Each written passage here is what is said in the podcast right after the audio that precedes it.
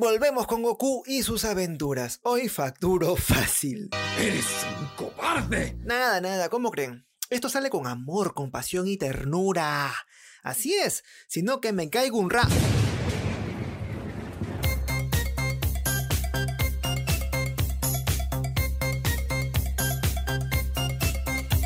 Hola, mis Saiyajins de pueblo. ¡No me vuelvas a hablar de esa manera, insecto verde! Hoy, como se imaginan y como sucede con cada nuevo manga, hablaré de Dragon Ball Super. El episodio 78 ya está disponible en internet, por lo que ahora es mi turno para hacer mierda. Digo, para analizar los datos más curiosos o que deberían llamar la atención al fan común y corriente, como tú, como yo. Bueno, no como yo, porque solo leo el manga porque me pagan. Lo siento amigos, Goku y yo no nos llevamos bien y eso es una triste historia que será para otra oportunidad. ¡Eres un grandísimo estúpido! Si no estás enterado del manga porque eres de los que les pesan el culo y esperan a que Dragon Ball Super vuelva a la televisión, ¡Imbécil! pues te cuento que Goku y Vegeta y Granola ya comparten la misma información. Los tres fueron timados por los Hitters, quienes encontraron las esferas del dragón y pidieron el deseo de gas. No, no, no, no, ese gas no, sino el villano que sí sabe pelear y es la gran amenaza para nuestros héroes. Todo lo que dije es un mega resumen y hay detallitos que la verdad merecen algo de atención para saber qué cosas vienen haciendo mal Akira Toriyama o qué cosas alteran el universo en sí de Dragon Ball Super. ¡Me muero! El primer dato a evaluar es el silencio de Monite. Al fin nos enteramos que mintió sobre el asesinato de la madre de Granola para evitar que fueran eliminados por los hitters. Esto tiene sentido, pero Monite bien pudo inventar otra maldita excusa menos cagona que echarle toda la responsabilidad a los Saiyajins, aún sabiendo que fue uno de ellos, Bardock, en, o sea, en específico es Bardock, quien le salvó la vida. ¿Pero qué coño está haciendo? Eso sí me pareció recontra hasta traicionero pudo haber inventado algo que voló por el espacio la mujer y se perdió, o simplemente murió de un accidente para evitar así la venganza de Granola. Ay, ay, ay, monite, ojalá, y eso sí lo digo de corazón, ojalá no sobrevivas al final de esta saga. ¡Maldición! No puedo dejar que ese estúpido se salga con la suya. ¡Se va a arrepentir! Bueno, bueno, bueno, dejando a un lado el sinsentido de Monite, hay... Una vaina loca. que me tiene con muchas dudas sobre el deseo de gas. Así como Monite fue un cagazo con Granola y la memoria de Bardock, Elec, el líder de los Hitters, no se queda atrás, porque también le hizo el cagón al pobre de Gas. Sucede que Gas se ha vuelto el ser más poderoso del universo, y muy chévere con eso, ¿ah? recontra bacán. Eh, solo que algo no cuadra. Tanto poder tiene un precio, y ya lo vimos antes en Dragon Ball Super. Estás tramando algo, ¿verdad? Cuando Granola se convirtió en el ser más poderoso del universo, el Shenlong del planeta serial tuvo que sacrificar años de vida para que así Granola pueda obtener tanto poder. ¡Anda la osa! Eso acabó siendo un saldo de 150 años, por lo que Granola solo tendría vida por unos 3 años. y uno que se queja de pagar hipoteca al banco. Cállate poco, hombre. Entonces, si Elec invocó a Shenlong para hacer el mismo deseo, sin duda alguna tuvo que hacer el mismo sacrificio para que Gas sea el nuevo ser más poderoso del universo. Uy, no lo puedo creer. Agárrate, porque aquí viene el cagadón. El detalle es que Gas no estuvo presente para cuando Elec pidió el deseo a Shenlong. Ahora, la gran pregunta es, ¿qué tal si Gas hubiese desistido si supiese que tendría menos días o años de vida?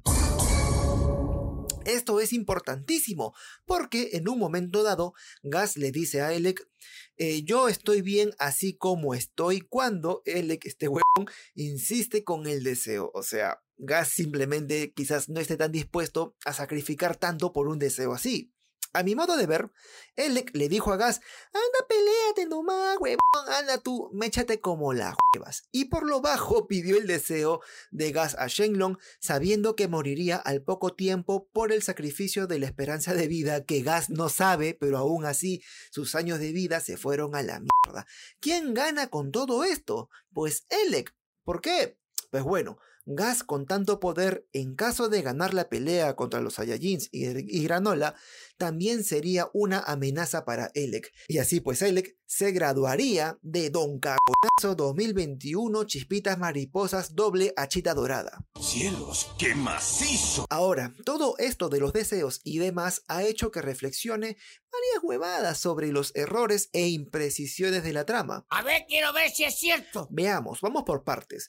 Gas se ha vuelto el ser más poderoso del universo después de Granola, el otro ser más poderoso del universo.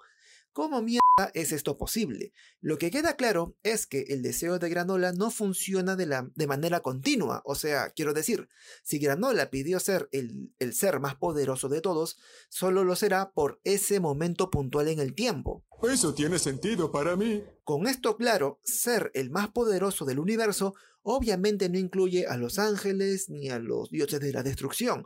Podemos decir que se trata de ser el más poderoso entre los mortales. Y de ser así, no necesariamente tienes que ser mucho más poderoso que el más poderoso de todos los mortales. Oye, oye, despacio, cerebrito. Basta con ser un cachito más poderoso, así un pelito, una cosita, una nota, que el ser más poderoso en ese momento puntual para cumplir con el deseo.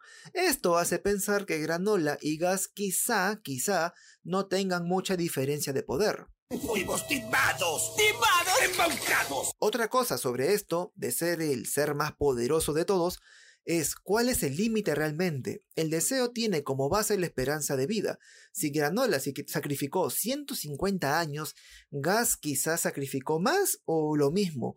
¿O es que los años de esperanza de vida valen más o menos según el organismo del poseedor de tanta energía? Vaya dato perturbador. Falta saber si es que Gas sacrificó tanto tiempo, porque ni por asomo sabíamos que la raza de los Healers puede vivir tanto. Esto sí lo supimos en el caso de en el caso de Granola y los Ceresianos, pero con el caso de los Healers no hay una evidencia o no hay algún diálogo o algo que diga que también los Healers tienen esta capacidad de vivir tantos años, ¿no?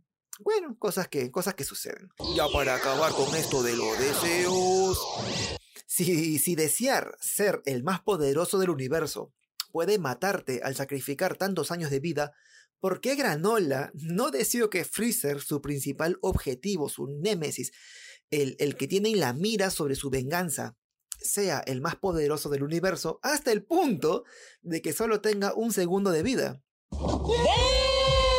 Es una manera distinta de matar a alguien, bastante sencilla, la verdad. Monite pudo haber hecho algo parecido para salvar a Granola de la amenaza de los Healers, pero de ese duende cag ni me quiero acordar. A otra cosa mariposa. Algo no me cuadra es el diálogo entre Gas y Granola, porque Gas le dice al ceresiano que no supo que él y Monite estaban vivos tras varios años del ataque. ¿Qué cosa para más equivocada? Gas fue testigo de cómo Bardock distrajo la atención para que así Monite y Granola huyeran. Nunca hubo un cuerpo, pero sí la idea de que salieron con vida. ¿Cómo es que no supo que seguían con vida si se les escapó en la cara? Eh, no me digo, no me parece que este chico sea muy listo. En fin, otra cagadera más, como la vez que destruyeron dos lunas en Dragon Ball y no pasó nada. Otro dato interesante es por qué Gas Mamado usa su energía para crear armas y no pelear con las esferas de poder de toda la vida. No lo sé, tú dime. Un detalle es que Gas no es el único que lo ha hecho. Krillin, por ejemplo, tiene un poder parecido que simula una cortadora y así cae gente. Gas lleva esta táctica al extremo y es algo bastante curioso. ¡Aguanté! Mi teoría es que la razón está en el tamaño del petizo. Como Gas es chato y tiene que recurrir a armas para acabar con sus rivales desde una distancia segura. Entonces, ahora que Gas tiene mucho más poder y un tamaño distinto, parece que no pierde la costumbre y sigue con esta práctica de usar armas. Es en verdad lo que se me ocurre. Y al que no le gusta, que se joda.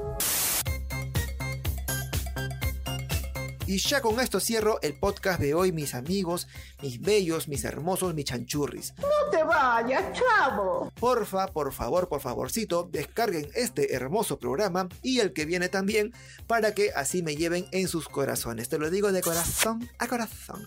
Mientras tanto, cuídense bastante y conmigo será hasta la próxima semana. Chau chis.